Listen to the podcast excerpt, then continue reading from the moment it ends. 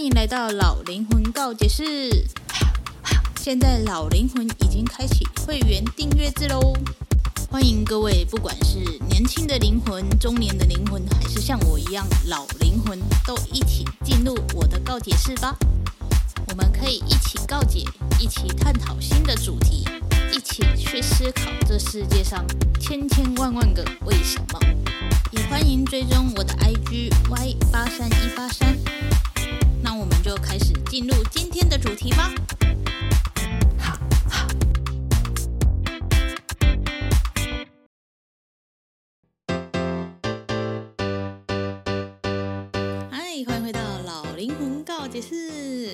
今天呢，想要来跟大家聊聊《欢迎回到三打里》这一部韩剧。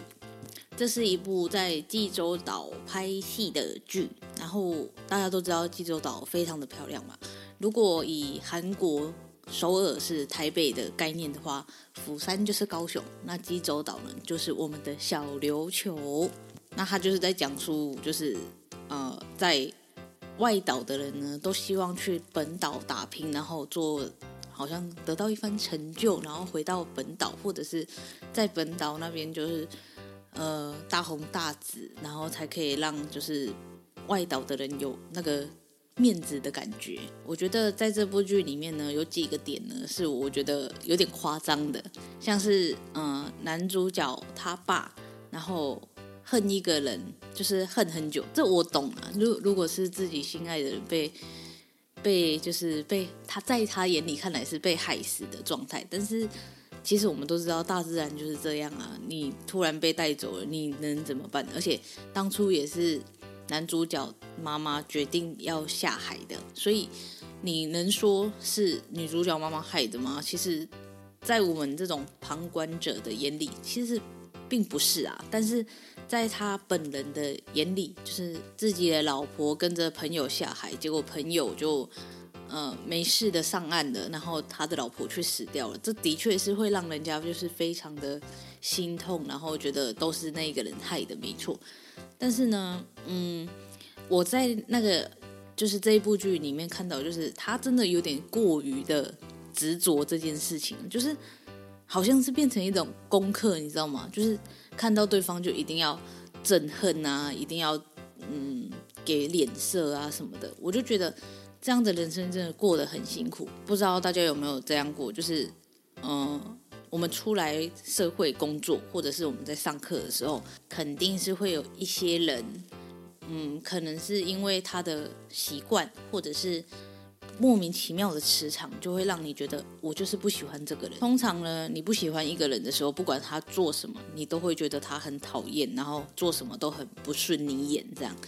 当我们就是一直抓着这一点的时候，就是我很讨厌他，他做什么我都觉得很美送，然后就这样一直看着他，不管可能他只是 出门上个厕所什么之类，anyway，反正就很小很小的事情，可是因为那个人对象是他，所以你就会觉得很讨厌很讨厌，然后你就会觉得说，为什么那一个人要一直一直的出现在我面前，然后让我这么不爽？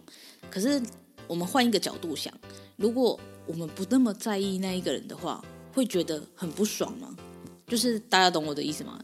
你如果不要去那么在意他的话，你其实不会让你的心情那么糟糕。可是就是因为你在意他，然后所以你会不会觉得说啊，他做什么都让人家很不爽。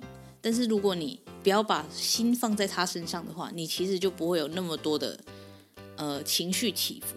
那那一位爸爸呢，就是这样，他就是一直觉得说。就是他害死，就是他害死，所以连他的小孩也要一起讨厌。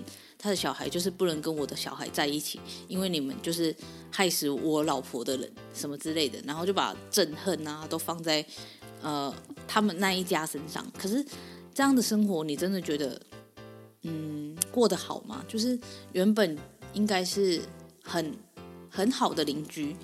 但是因为这件事情的发生，让你很伤心，可是别人也很伤心。你是失去了老婆，可是别人也失去了他们的朋友、他们的女儿什么的。可是他只看到他自己，就会变成说，嗯，我觉得他最后那个男主角爸爸的岳母 讲得好长，就是讲了一句话，就是讲得非常好，就是不要太憎恨，不要太怨恨那个女主角的妈妈。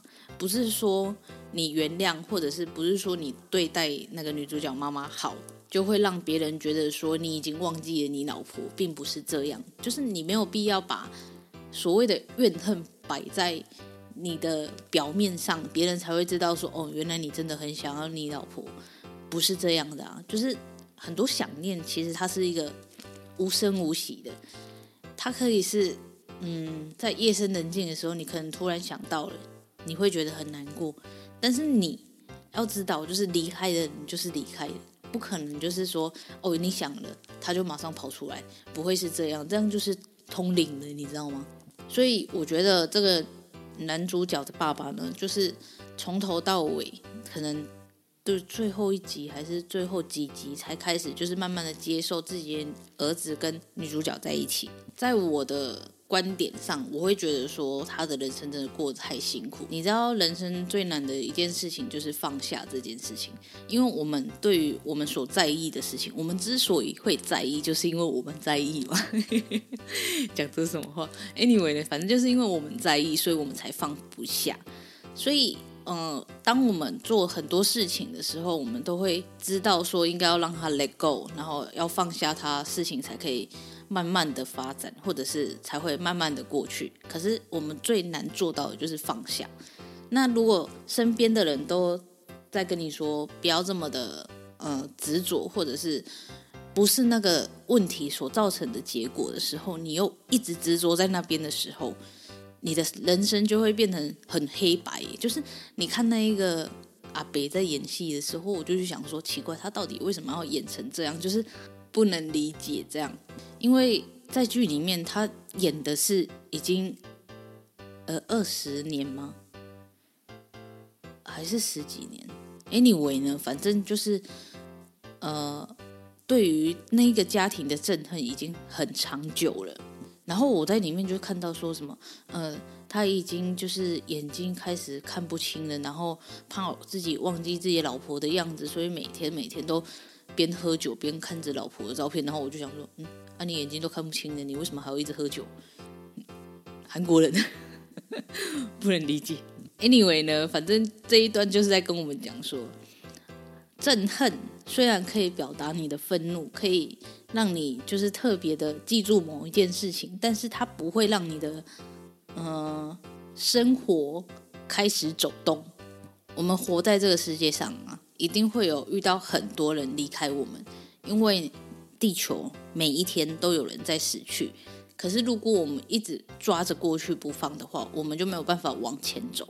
那没有办法往前走的时候，我们就会开始想很多，然后自怨自哀，然后嗯，会觉得说为什么我的人生这么黑白？然后就开始你知道喝酒啊，干嘛的啊，就会变得让自己更堕落这样。可是你会觉得说。我们如果想要往前的话，我们就不能一直活在过去啊！毕竟过去就是过去，我们现在并没有时光机可以做，所以我们就是过去了，就是过去了。可是如果你一直抓着过去不放的话，你的人生就是没有办法往前。再来就是呢，里面呢有一个角色叫做方恩珠，然后呢，他就是一个不知道大家有没有看过那个广告，就是什么 “无赖在各样给西外”，他就是属于这种类型。嗯，女主角呢，在摄影大师底下工作了，忘记几年，八年吗？还是多久？然后反正最后才出师。我们为什么会当学徒？我们为什么会需要去上课？是因为，嗯，教我们这些的人，就是比我们早学习这些，所以他们懂这些知识，可以教我们。那如果我们不虚心的去，呃，学习的话，就是自以为自己很有那个。你知道的，就是我什么都很会，我不需要人家教。我现在还没有成名，是因为你不给我机会的这种想法的话，你到底要怎么成功？对方能够变成摄影大师，变成业界很有名的人，当然就是有他的一定的原因。那一开始你找对方当老师，不就是因为看到他因为某件事成功，然后想要跟他学习吗？可是为什么你在那边可能做不到四年，还五年吧？忘记了，我已经忘记那个状态了。反正就觉得都是对方不给自己机会，所以他现在到五年了，还只是一个助手而已。人呢、啊、可以自满没有关系，但是你也要看你自己合不合格。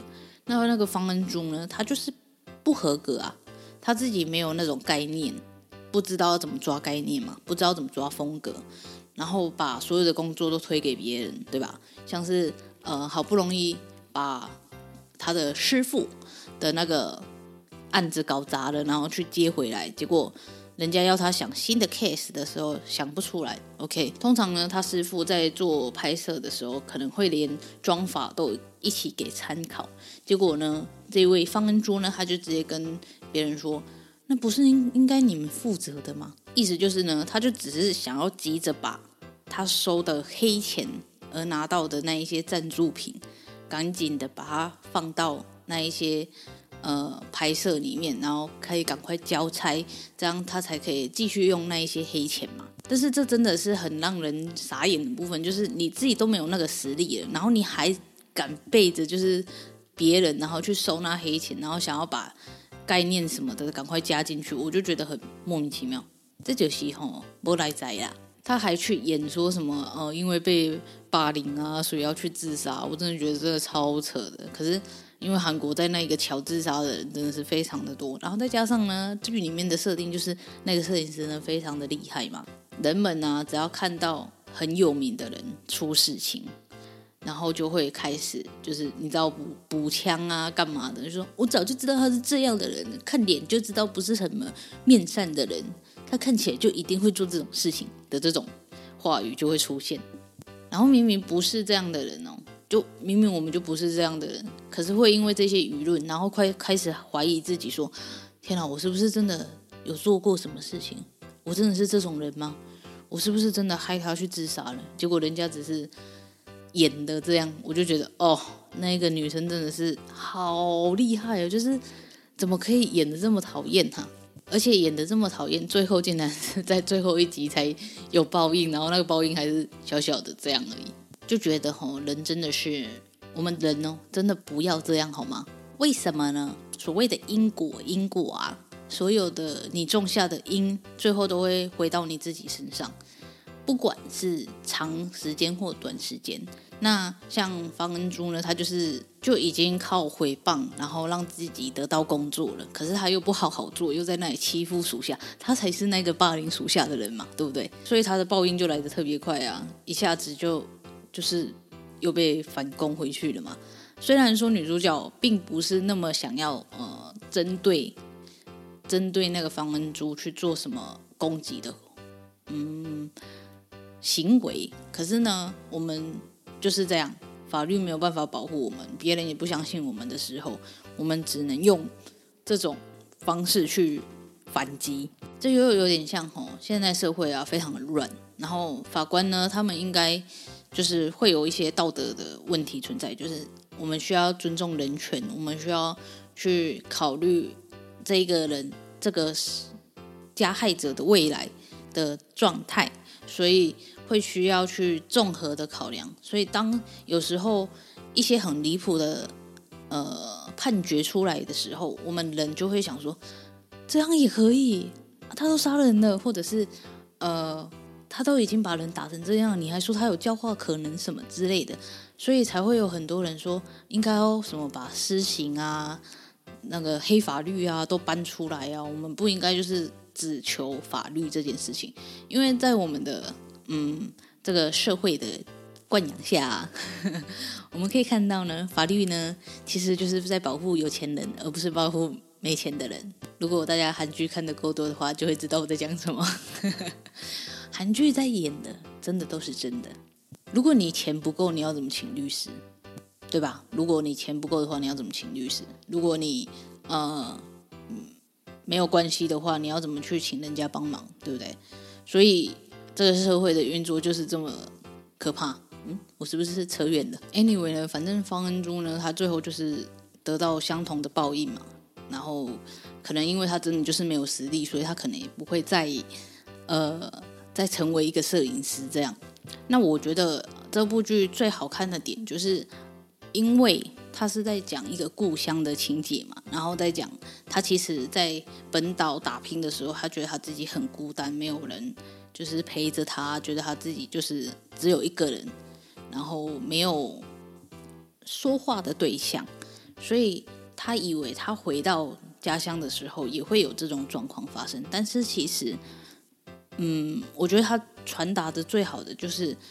你在外面打拼的多累多辛苦多多么想休息，其实你只要往回走，家就在那边。不是说真正意义上的家哦，虽然说剧里面在讲的家也是有存在的。我的意思是说，只要能让你感到温暖的人事物，都算是你的家。不要说是一定要回到某个家才叫做家。